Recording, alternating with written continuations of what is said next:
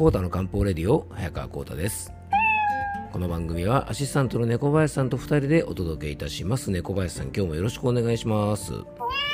はいよろしくお願いいたします、えー、今回は口臭対策の漢方的養生法はという 養生法とはということで、えー、前回に引き続きですねちょっと口臭対策についてお話をしていきたいと思います。えー、さてね、小林さんね、あの前回ですね、あの背徳感がなくバターご飯を食べられる魅惑のアイテムとしてね、アイルベーダなんかでも活用されているバターオイルのギーをね、紹介させてもらいましたよね。でね、ギーご飯以外のですね、あの活用法についてご質問をね、いただいたんですよね。うん。あの、養生ネーム、えー、豚草アレルギー疑惑の夏美さんからですね、うん、面白い、えー、養生ネームですね。はい。えー、このご質問はですね、この夏美さん以外からもですね、結構いただいておりまして、あの、その中でもですね、まずあの、豚草アレルギーというですね、豚草、アレクサみたいなね、あの、ちょっとその五感に惹かれたのとですね、あの、これから豚草アレルギーでね、あのー立ち向かっていかなきゃいけない夏美さんのね力になれればと思って、えー、ご紹介させていただきたいと思います。はい、えー、それではね、メッセージの方を読みたいと思います。えー、コータ先生、猫林さん、えー、おはこんばんちは、いつも楽しく聞いております。おは、猫林さん、おはこんばんちは来ましたね。うん、結構定着してきましたよね。うん、多分ね、あの、おはこんばんちはって言ってるから、このね、えっ、ー、と、豚草アレルギーのね、あの、夏美さんはですね、多分あの、僕がね、最近よくあの、この番組でも紹介しているポッドキャストの番組ね、オーバーザさんの互助会員かもしれませんね。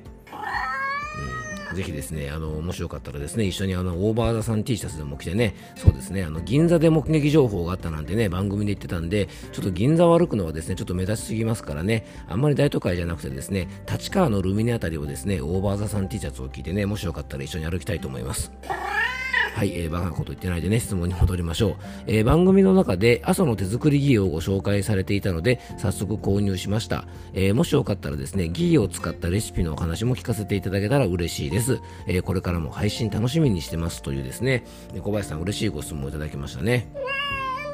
で、実はね、僕も張り切ってね、ギーの紹介をしたんですが、まあ、ギーご飯とですね、あと、コーヒーに入れてね、あのー、ギーを使うというですね、それ以外の方法はちょっとあんまり知らなかったんで、えー、ちょっとこの件に関してはですね、猫林さんにね、ちょっとこう取材をしてきてもらったんですよね。うんえー、それではですね、猫林特派員による、えー、ギーの活用法の情報なんですが、これはですね、猫林さんが、えー、情報提供元はね、匿名ということですよね、これね。まあ、匿名だったらいいですよということをね、交換条件に、えー、取材をさせてくれた、まあ、結構これ極秘情報なのでね、はい、えー、ぜひ皆さんもですね、ギーの活用法をお聞きいただけたらと思います。えー、ギーの食べ方は、えー、イメージが湧かない方が多いと思います。基本的にはバターだと思って使ったら良いと思います。パンにギーと岩塩とか、えー、グリルした魚介類にギーとお醤油とか、お餅とかということですね。うん、これ、お餅ね、そうそう、思い出した猫林さんのね、僕もね、お正月にね、あの、磯辺巻きですね、いわゆるあの、海苔とね、お醤油を巻いてですね、あの、焼いたお餅にですね、ギーを塗って食べたんですけどね、もうこれ猫林さん、本当沼ですよね、沼。うん、本当にですね、めちゃくちゃ美味しいです。はい。えー、それ以外にもですね、えっと、猫林さんが取材してきてくれた情報だと、えー、焼きフルーツにギーも美味しいし、アスパラとかの野菜グリルにもいいし、これからの季節は焼き芋プラスギーなんかも最高ですよね、ということでね、あのね、小林さんがもらってきたメッセージにはですね、この焼き芋のところにですね、よだれの絵文字が28個ぐらいついていたんで、多分これ相当美味しいんでしょうね。ね、ギー単体で使うと思っている人も多いですが、えー、塩気や甘みを味として一緒にかけるとギーの風味が、えー、引き立つそうです。あ、なるほどね。うん。で、注意点としては、アーユルベータでは、えー、ギーと同量の、えー、蜂蜜を一緒に食べると、えー、消化物に、えー、なるとして、えー、絶対 NG な組み合わせということなのでご注意くださいというね、えー、ことですね。猫林さんね、取材ご苦労様でございました。うん、なるほど、なるほど。じゃあ、蜂蜜とはね、あの、できれば一緒に食べない方がいいということですかね。同じ量の、うん、要はだから、ギーを 10g に蜂蜜 10g とかだとね、量が一緒なので、多分こうね、消化物になるってことだから、多分胃腸にちょっと負担がかかってしまうんでしょうね。なのでですね、ちょっとね、こう、食べ合わせとしたら、蜂蜜との食べ合わせはね、ちょっと注意した方がいいかもしれませんね。はい。でギーというのはですね、まあ、奇跡のオイルなんてねあの別名で言われたりしてて最近は本当に注目されているオイルで、えー、脂質糖質タンパク質というですね三大栄養素の中でもこのやっぱね、えー、と脂質ですね油というのはあの一番こうちょっと誤った知識を持たれている部分もあるのかなと思います。でなんか脂質イコール太るとか脂質イコール悪とか、まあ、そういうイメージがねちょっと定着しちゃってると思うんですがあの青魚なんかのね油もそうなんですけども質の良い脂質というのはねえー、すごくね血液をきれいにしてくれたりとか、まあ、体に潤いを与えてくれたりしますのであのこのね脂質というものが不足すると、まあ、体がねなんかこうしわしわになっちゃったりとかパサパサになったりとかですねカサカサしたりもしやすくなるんですね。あとまあホルモンの原料なんかにもなったりしますからあの脂質はですね良質のものをやっぱり適量取るということがね非常に大事だと思います。あのぜひ皆さんもですねあの今回はねちょっとギーをね紹介しましたが、えー、良質の脂質、まあ、オンザライスでね食べるのは別にしてあのぜひ日頃の料理にですねこのギーなんかはね活用していただきたいと思いますはいえー、ちょっとね、食べるものの話を前半したんですがね、実は今、あの僕、あの、好評ファスティング中でございまして、あの、食べ物の話はね、結構辛いですよね、小林さんね。うんまあ、日曜日の夜にですね、まあ、食べ納めということでね、猫林さんと2人で焼肉に行ってですね、かなりあのもうね、あのー、ボヨンボヨンとですね、僕が大好きなあのホルモンのね、ギアラを食べ納めしてきましたからね、あのしばらくですね、つつまやしやかにですね、胃腸を休めてい、きたいと思います。はい、えー、それでは本題の方に入っていきましょう。えー、コータの漢方レディオ、今日もよろしくお願いいたします。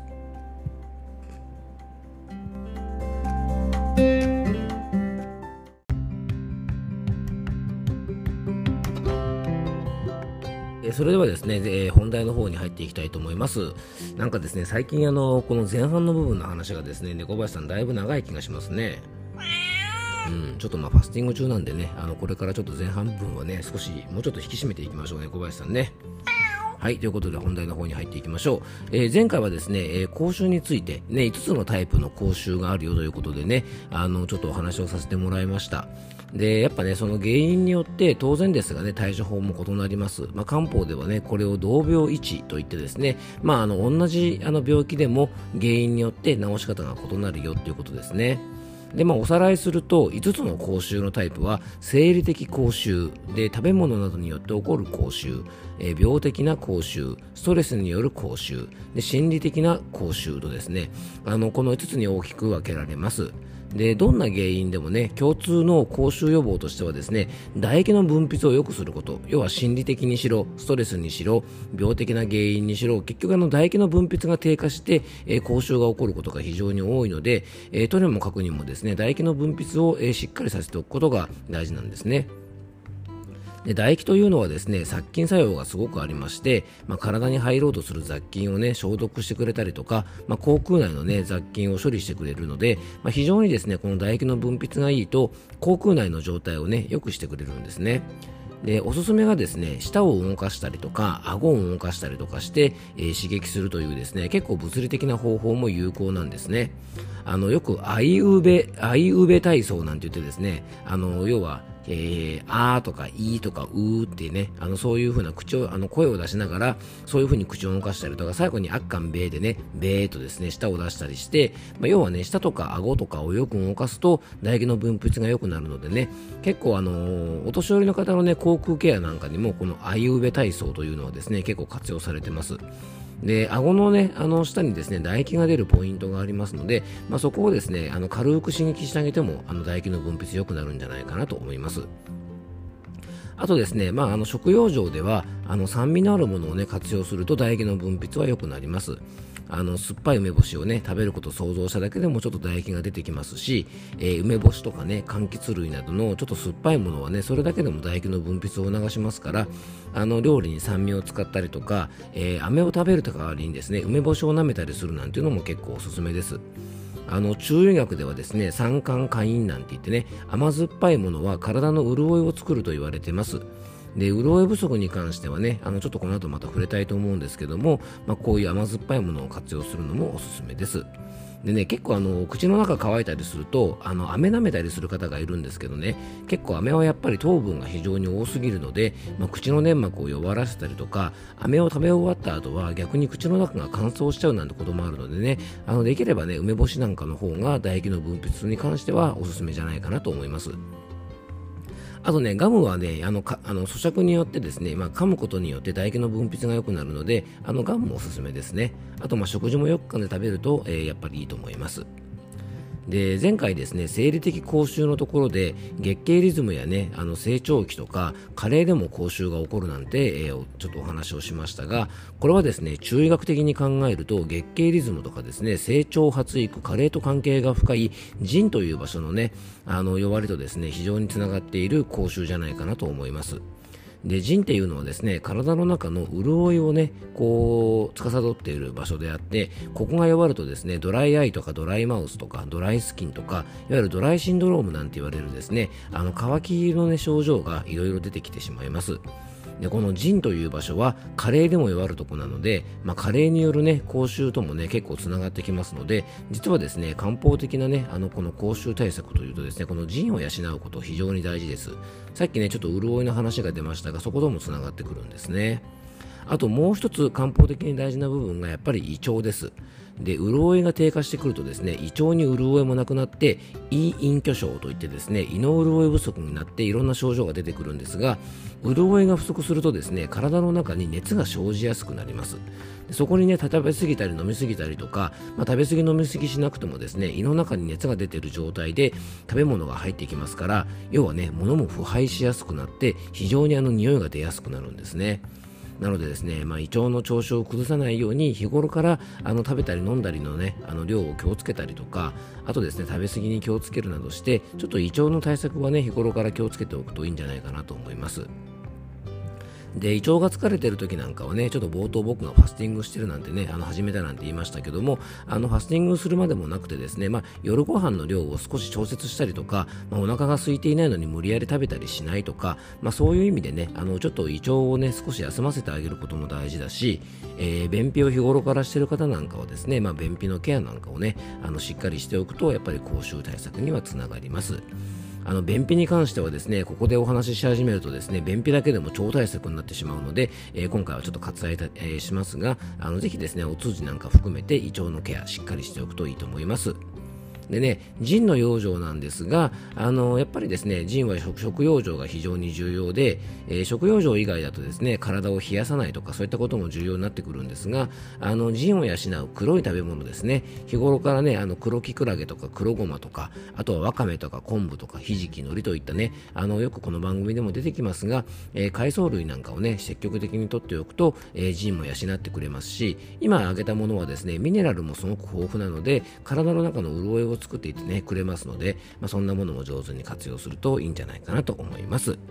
えー、2回にわたりですね、あの気になる口臭についてちょっと取り上げました。ちょっと気になる不調なのでね、気になっている方が非常に多いと思いますが、あのデリケートな問題なのでね、ちょっと今回お話ししたことが少しでも皆さんのお役に立てば嬉しいなと思います。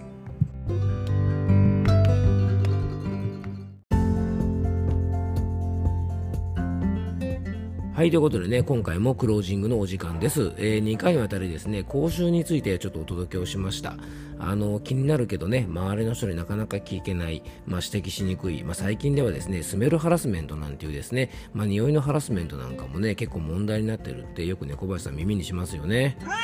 うんまあ、自分も他人もですね不快な気持ちにさせないためにもできるだけ対策はねあのできることはしておいたねあの方がいいんじゃないかなと思います。あの普段口臭なんかがない方でもねちょっと体調を崩すことで口臭って結構簡単に発生します。まあ、一時的にですねこうなんかミントタブレットとかねそういったものでケアもできますがあの体の内側から起こってくるものなので、えー、本来の方でもねちょっとお話ししましたが日頃からの胃腸のケアとか保腎などをしておくと、まあ、口臭の予防にもつながりますのでねあの少しでも生活の中に取り入れていただけたらと思いますで補足でねちょっと飲み物だとうんとやっぱりねあの緑茶が僕はすごくくいいんじゃないかなと思います特に今の時期ねこう熱を冷ます良性なので口の中の熱を取ったりとか、まあ、そういった働きもありますしあとあのカテキンの殺菌作用もあってねあの変な香りもつかないので、まあ、緑茶なんかでですね定期的にうがいをしたりとか口ゆすいだりするっていうのも結構口臭対策としたら効果的かもしれません。はいえー、今回はですね、2回に分けて、えっ、と、講習についてね、お話をさせていただきました。えー、最後に僕からご案内です、えー、この番組ではあなたからのメッセージや番組テーマのリクエストなどをお待ちしております。えー、メッセージやね、えっ、と、ご質問に関しましては番組詳細の方に専用フォームのリンクを貼り付けておきますので、えそちらからよろしくお願いいたします。え今日も聞いていただきありがとうございます。どうぞ素敵な一日をお過ごしください。漢方専科サータ薬房の早川幸太でした。では、また明日。